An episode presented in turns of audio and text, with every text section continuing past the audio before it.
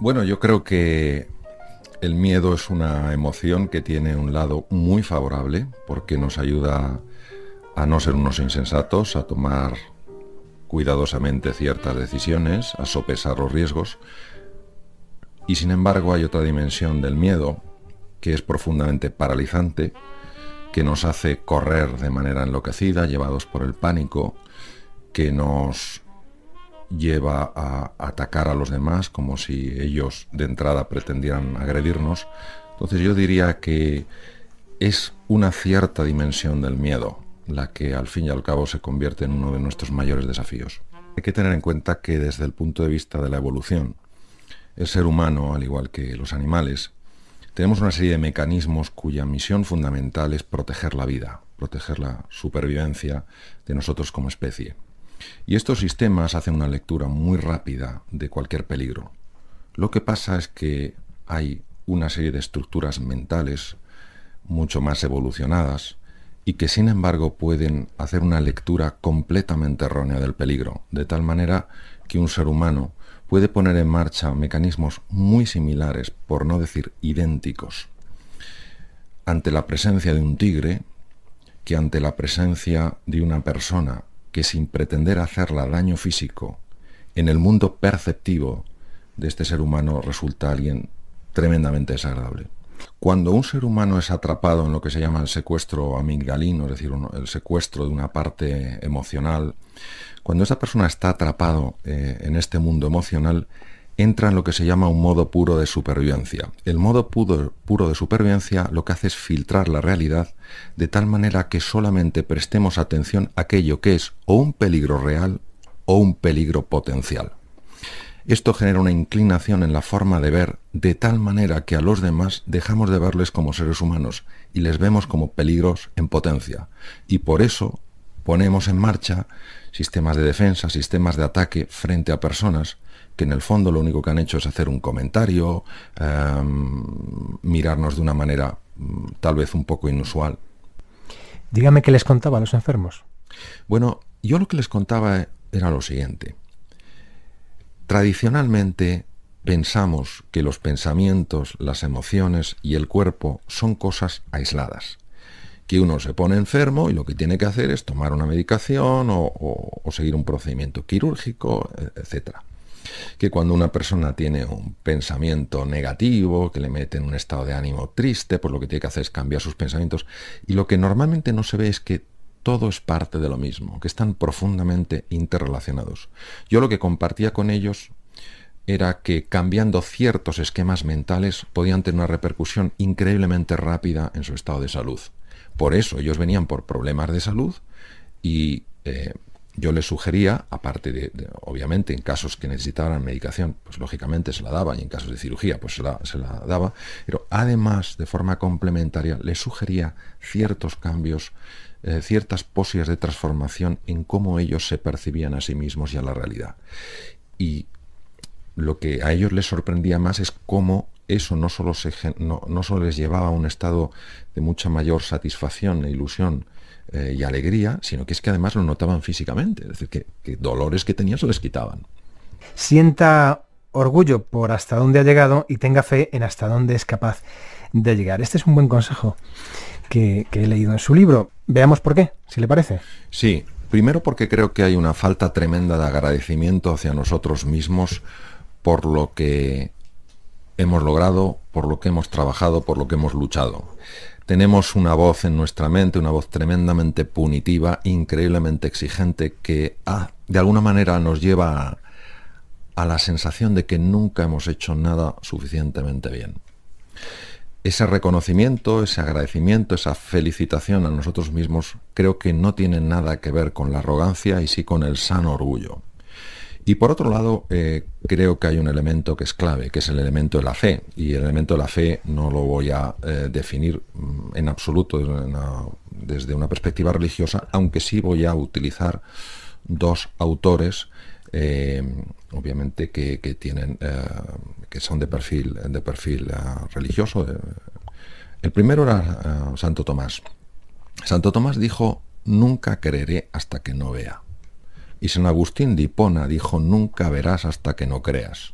Yo creo que es la diferencia. Es decir, la fe es la capacidad de ilusionarte, de soñar, de creer que algo es posible y actuar como los que creen que ese algo es posible. En mi experiencia, desde un punto de vista general, empiezan a manifestarse en tu vida.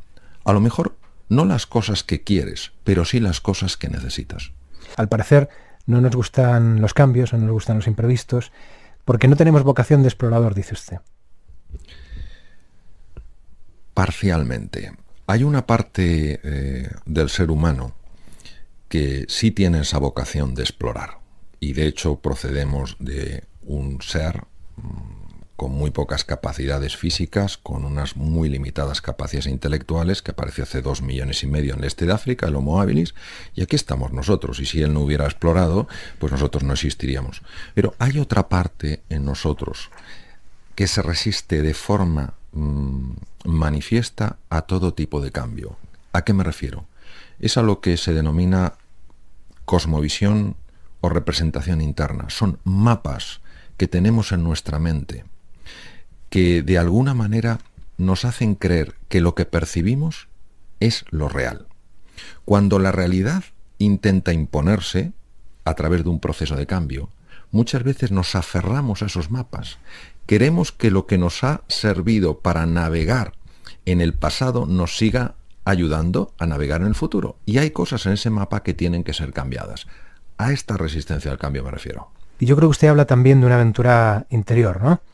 Sí, es curioso la mitología que dice que la, máxima autoridad entre los dioses griegos, eh, el dios Zeus, en un momento determinado cogió una, un águila eh, en cada mano, la soltó y ambas águilas se unieron en un punto en el mundo. El punto donde se unieron fue el templo donde se construyó luego el templo de Apolo. En el templo de Apolo, en la entrada hay una piedra con una máxima o una cita que es conócete a ti mismo. Yo creo que el ser humano no tiene ni idea de quién es. Digamos que hay tres capas en el ser humano. La primera es quiénes somos en realidad. Es el ser en letras mayúsculas. Es nuestra esencia, que es por naturaleza hermosa, bella, capaz, inteligente. Hay una serie de razones que nos llevaría tiempo explicar por las cuales el hombre, el ser humano, empieza a tener una idea de sí mismo que no se ajusta para nada. Entonces genera una sensación de que no es suficientemente capaz, no es suficientemente bueno, no es suficientemente querible. Eso es la capa que se llama del temo ser, yo temo ser así. Como nadie se manifestaría de una manera eh, fácil mostrando aquello que teme, ha de crear una nueva capa. Esa capa es el pretender ser. Conocer el ser humano es traspasar esas capas de la cebolla y tocar su esencia. Y como decía Nelson Mandela en el, discurso como presidente de la nación de Sudáfrica, dijo, utilizando unas palabras de una filósofo norteamericana, Marianne Williamson, dijo, el ser humano no tiene miedo a su oscuridad, el ser humano tiene miedo a su luz. ¿Quiere decirme que es el camino del héroe? Todas las mitologías, tanto las orientales como occidentales, comparten una serie de puntos en común. Eh, Joseph Campbell ha sido, porque ya falleció, uno de los máximos eruditos en mitología, junto con el psiquiatra eh, Gustav, eh, Carl Gustav Jung, suizo, se interesó muchísimo por los arquetipos, por aquellas figuras mitológicas que estaban presentes en todas las culturas. Y en todas las culturas hay una figura que es el héroe. El héroe no pensemos que es un ser grandioso, un ser invulnerable. El héroe es una persona que en un momento determinado, cualquiera de nosotros, cualquier persona normal, escucha una llamada. Y esa llamada es adentrarse en un territorio nuevo, en un mundo desconocido. Y a pesar de que no puede controlar ese entorno, da un paso adelante. Empiezan a ocurrir una serie de cosas en ese mundo, empieza a encontrarse con lo que se llama pues, eh, sus ayudas y sus sombras y a través de caminar por ese terreno desconocido descubre de sí mismo cosas que le ayudan a transformarse, de tal manera que cuando vuelve al mundo del que partió, es un ser que se parece mucho más a quien es en realidad, no a quien creía que era. Lo que vemos no siempre es bueno. Es mejor verse en todo caso. Bueno, eh, yo creo que la palabra bueno o malo habría que definirla con bastante cuidado, porque cosas que no nos parecen buenas ahora, eh, luego resulta que son cosas fantásticas después, cosas que nos parecen malas ahora, pasado el tiempo, pues son cosas que nos ayudan mucho a crecer.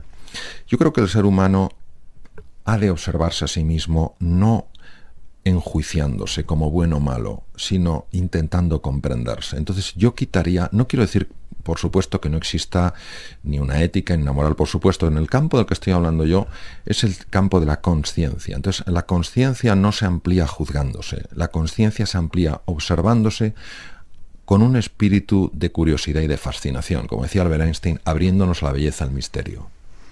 Pues em, no sé si existen recetas, guías, consejos para avanzar por ese camino del héroe.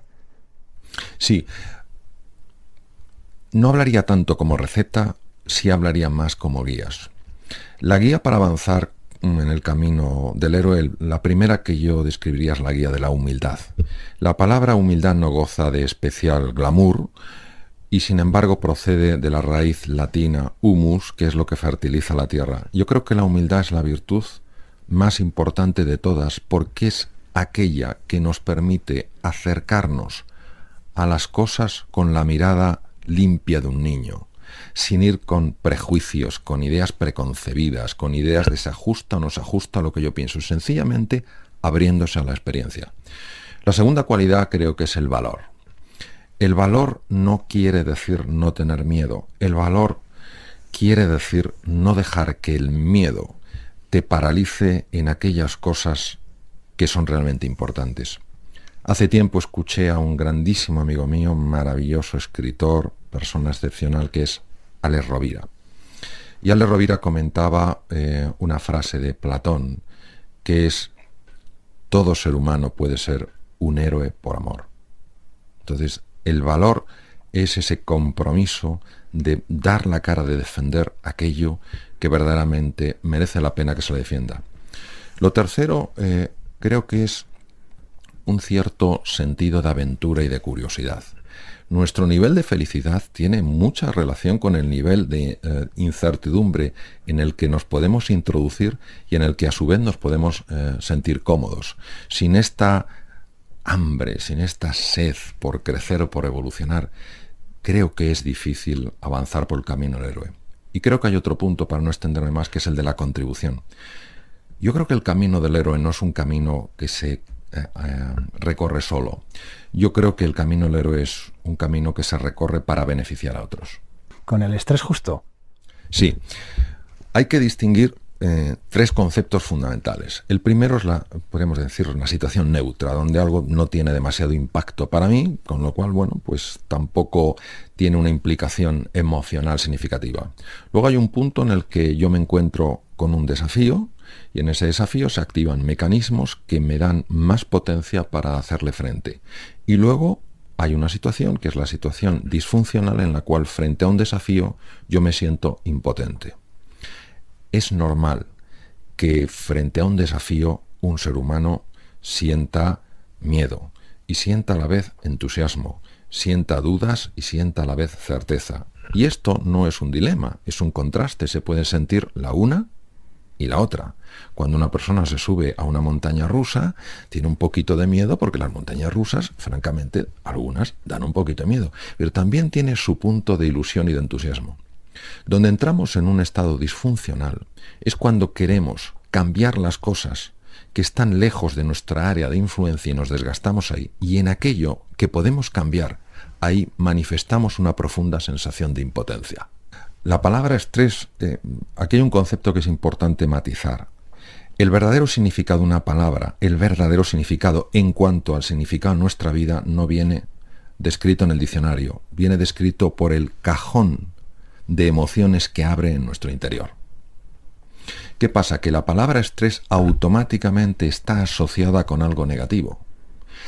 La máxima autoridad en el mundo en estrés, la persona que descubrió el estrés, el profesor húngaro Hans Selye, distinguía perfectamente dos clases. Un estrés positivo, que me da más capacidad, más competencia para resolver, estrés al que denominó eustrés, y un estrés negativo que me amilana, que me hace sentirme pequeño, disminuido, encogido, y que además tiene una serie repercusiones en la salud que se llama distrés.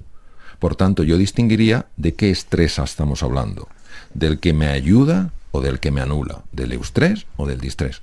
El estrés es una fuerza, una fuerza que se pone en marcha para ayudarnos. Y yo me gusta simbolizarlo con una balanza que tiene dos platillos. Uno de los platillos es el platillo del eustrés, que nos ayuda. Otro es el del distrés, que nos anula. El origen de, del estrés es distinto de la causa. La causa es la inmediatez que pone en marcha eh, el mecanismo. El origen es la representación interna, la definición que hemos hecho de nosotros mismos y del mundo, cómo nos lo describimos el mundo a nosotros mismos, qué imagen hemos creado.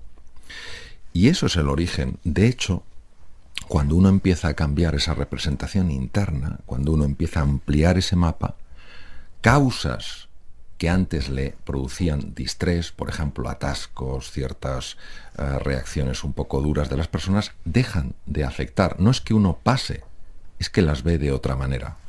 Las consecuencias de, que se active de forma sostenida la balanza negativa, el platillo negativo, disfuncional, el platillo del distrés, son muy serias, tanto a nivel de eficiencia mental como a nivel biológico. Citaré unas pocas. La primera es una reducción en la capacidad de funcionamiento de una parte del cerebro que es el lóbulo prefrontal, básico en toma de decisiones, tomar perspectivas sobre las cosas, ver em, los desafíos con un poco más de claridad, porque en ese momento el organismo entiende que la parte más importante no es la que nos está ayudando a ser creativos o a ser imaginativos, sino la que nos ayuda a sobrevivir de un peligro. Por otra parte, sabemos que el distrés mantenido en el tiempo produce muerte de neuronas cerebrales. Esto es una cosa ya muy, muy sólidamente investigada, neuronas que tienen que ver con el aprendizaje, la memoria, incluso que tienen, que segregan productos básicos para la sensación de alegría. Y desde el punto de vista corporal, voy a señalar mm, pues fundamentalmente tres para no extenderme. La primera es que afecta directamente al sistema inmunitario, al sistema de defensa del cuerpo frente a bacterias, virus y tumores. Cuando el estrés disfuncional, el distrés, está permanentemente activado, el sistema inmunitario funciona significativamente peor, es decir, es más fácil nos cojamos una infección que eh, un catarro, una gripe, y por supuesto, si estamos eh, en un proceso de lucha contra un tumor maligno, perdemos potencia. Desde el punto de vista del aparato digestivo, hay una parte en el cerebro, se llama la ínsula de Ryle, que está escondida eh, en, la corteza cerebral, una parte que está plegada de la corteza cerebral, que es ese manto arrugado, que cuando la persona está en distrés tiene una repercusión tremenda en el tubo digestivo, unos trastornos de reflujo gastroesofágico, es decir, subida de ácido, colon irritable, molestias pues, estreñimiento, diarrea, meteorismo, que es este gas molesto, etc. Y desde el punto de vista de la composición de la sangre, el distrés genera un aumento de producción de colesterol y triglicéridos en el, en el, hígado, lo cual no nos beneficia porque la sangre es mucho más viscosa y este, esto, este manto lipídico, este manto graso se incorpora a la, a la, íntima, a la capa interior de las arterias y favorece luego pues, todos los problemas de obstrucción vascular. Se han hecho estudios muy interesantes para ver eh, si, una persona puede estar mucho tiempo en eustrés o en el estrés positivo. Pongamos el caso, una persona está trabajando en una empresa y tiene, está con un proyecto que tiene que darle una solución muy rápida, es un proyecto complejo y esa persona, todo el equipo, están absolutamente al máximo de capacidad, energía y vitalidad, una enorme concentración, muy focalizados. Es importante que sepan que a los 90 minutos aproximadamente, no hay que llevarlo con tiralíneas, pero eh, a los 90 minutos aproximadamente, si no se genera un pequeño espacio de recuperación, empieza a acumularse un residuo tóxico que se llama carga alostática. ¿Qué quiere decir? Que eh, pues a los 90 minutos uno no para y sigue pues así de forma continua un día y el otro y el otro. No se da cuenta, pero va acumulando carga alostática. Y de repente, al cabo de un tiempo, esa persona entra en depresión y no sabe qué le ha pasado. Para que nos hagamos una idea, es como si hubiera puesto una piedrecita cada día en una mochila que tiene en la espalda. Claro, no lo va notando ni el primer día, ni el segundo, ni el tercero, pero al cabo de tres meses tiene la espalda doblada. Vivimos en una sociedad que equivoca la velocidad con la precipitación. Yo suelo contar una cosa que es sencilla. A nadie le importaría que eh, un cirujano hábil eh, le operara si dicen que es un cirujano rápido, pero si le dicen que este cirujano es un cirujano que actúa de forma precipitada, más de uno se lo pensaría, a mí desde luego no me opera. ¿Qué pasa? Que en la precipitación que llevamos en el día a día, no tenemos ni un momento para pararnos, para equilibrarnos y para reflexionarnos sobre cuál es el mejor camino. Y a veces nos lanzamos por avenidas absurdas y al cabo de un tiempo decimos, es que no me merece la pena, otra vez de vuelta. Entonces, por eso es por lo que hay que ser muy cauto y siempre buscar antes de tomar decisiones, salvo situaciones muy complejas, obviamente, pero líneas generales, antes de tomar decisiones, asegurarse si está con el equilibrio necesario para decidir. Porque si no, la prioridad ahí no es dar un mensaje, no es establecer una comunicación o tomar una decisión. La prioridad ahí es reequilibrarse. ¿Sabe usted lo que le pasó a un médico cuando paseaba junto a un río, no? Sí, sí, sí. Seguro que lo cuenta usted mejor, por favor. Bueno, no, no, sé, pero bueno. Esta es la historia de un médico que paseaba junto a un río, efectivamente, y empezó a escuchar gritos de socorro. El hombre vio a alguien que se estaba ahogando, ni se lo pensó, se lanzó al agua, sacó a la persona, la reanimó y según estaba terminando de reanimarlo, escucha de nuevo, socorro, socorro. Y me dice, ¿cómo es posible tomar? Se tira al agua, saca a la otra persona, claro, el médico cada vez más agotado, le reanima y de repente, socorro, socorro, un tercero. Pero lo que nunca se plantea el médico es quién está tirando a la gente al agua.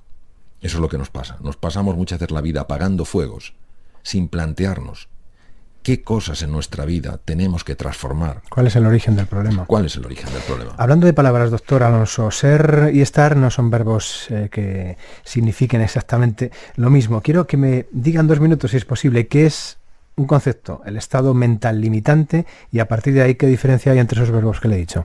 Un estado mental limitante es una situación que origina en nosotros que recursos aprendizaje y experiencias que tenemos y que nos pueden ser tremendamente útiles para resolver exitosamente un desafío no lo podamos hacer. Un estado mental limitante es una situación en la que el pensamiento, el cuerpo y los sentimientos están generando un caos interno que evita que seamos eficientes. Eso es fundamentalmente lo que sería un estado mental limitante. Y por tanto una situación transitoria. Conviene saberlo para no sentirnos mal, por ejemplo, ¿no? Conviene saberlo porque aquí es donde entra la diferencia entre ser y estar. Una cosa es leer esa situación emocional, esa situación intelectual como soy limitado, soy torpe, a experimentarlo con el verbo tengo o el verbo estoy estoy en este momento limitado por un estado disfuncional, tengo en este momento esta limitación. Es la diferencia entre pensar que soy feo o tengo una fealdad. El primero hace referencia a mi esencia, por tanto, si yo soy así, que voy a cambiar? No invita al cambio, no invita al avance. Mientras que cuando utilizo el verbo estar o el verbo tener, es algo que la, lo separo claramente de cuál es mi esencia y me llama mi responsabilidad, mi capacidad de respuesta. Doctor Alonso, hay una mm, falta de sintonía evidente entre el tiempo que tenemos y el tiempo que querríamos tener. Culpable, vamos a decir el tiempo. Solución, primera cosa que se me ocurre, decir que no y además no sentirnos mal diciendo que no. Sí. No, en este caso. Sí, es que el, el no y el sí tenemos que verlos como grandes amigos. Cuando uno dice el no a algo, está diciendo el sí a algo. Y cuando está diciendo el sí algo, está diciendo el no a algo. Entonces, eh, yo tampoco, a mí tampoco me, gusta que se acabe este rato, que verdaderamente ha sido profundamente agradable. Y os doy muchísimas las gracias y, a los oyentes también por prestarnos atención. Y sí, en el sentido de que ha sido un tiempo maravillosamente aprovechado y una experiencia que yo no voy a olvidar. Doctor Alonso, decir no está mal visto, ¿verdad? Sí, sí, socialmente no está bien visto. Nuestras ganas de encajar a veces superan a nuestra necesidad de crecer y evolucionar. Cuénteme un cuento para despedirse o para despedirnos. Eh, el cuento del directivo que tanto bueno, tiempo ocupaba, ¿no? La vida de su empresa. No me diga que no se acuerda. Ah, sí, pero eso es, eh, es una historia real. Eh, es, una historia real. Este es un, directivo que en un, curso que impartí él lo, comentó. Llegaba muy tarde a su casa, 11, 12 de la noche, estaban, tiene, tiene dos hijos y los, los, niños pues siempre estaban dormidos, lógicamente, y llegó un momento en que su mujer le planteó un ultimátum, le dijo que en su casa no sabían quién era y que eso no podía seguir así. Bueno, él pues se defendió como pudo, como pudo, diciendo, en fin, que lo hacía por ellos, que mira, es que no nos interesa que esto lo hagas por nosotros. Total, que el, el, hombre hizo un compromiso de que al día siguiente llegaría antes a casa a las nueve de la noche, que tampoco es tan temprano, porque era el cumpleaños de uno de los niños y les iba a llevar a cenar. Bueno, esto era una profunda novedad en la vida familiar. Al día siguiente cumplió su objetivo. A las nueve estaba. La mujer dijo, bueno, esto va en serio. Salió con los niños y según salían a la calle, llama al móvil. Qué raro, ¿quién será? Lo coge y dice, sí. ¿Cómo? ¿Qué ha pasado? Que no me asuste. ¿Que nos tenemos que ver ahora en la oficina? Era el director general que le estaba llamando diciendo que dada la situación económica mundial se tenían que reunir urgentemente en la oficina. Él miró a su mujer, miró a sus hijos, tomó valor y dijo, lo siento, tengo un compromiso muy importante que no puedo dejar de cumplir, pero en lugar de vernos en un rato a las 10 de la noche, te ofrezco que nos veamos a las 12. El directivo daba por hecho que a las 12 estarían los niños ya cenados, todos en, casa, etc. Y él podría... Silencio al otro lado del hilo de teléfono. Contestación. Mm, bueno, lo dejamos para mañana. Vamos, que no era tan urgente, ¿no? Que se podía esperar. No, no, no, no. Casi nunca es tan urgente, me parece a mí. Confundimos lo que es importante y urgente con lo que no es importante y es urgente. Y al final dejamos de ocuparnos con aquello, de aquello que es importante y no es urgente. Pues doctor Alonso cita usted mucho a William Blake, por ejemplo, cuando dice, si limpiáramos las puertas de nuestra percepción, la realidad aparecería como es, infinita. Pero creo que le gusta especialmente nadie más que el principito, por encima de todos, ¿no? ¿Por qué tanto? Pues la verdad es que debe ser a nivel inconsciente, porque me han comentado en varias ocasiones eh, este tema. Yo el principito lo he leído hace muchos años y lo he leído una vez, pero de alguna manera debió afectarme eh, positivamente porque se ve que salen palabras y salen comentarios que proceden del principito. Yo lo que recuerdo de, esa historia es eh, belleza, pureza, y inocencia. E invisibilidad. E invisibilidad. Pues doctor Alonso, no le diré que ha sido un placer porque creo que se ha notado, o sea que le esperamos eh, otro día, cuando usted quiera. Encantado, muchísimas gracias. Adiós.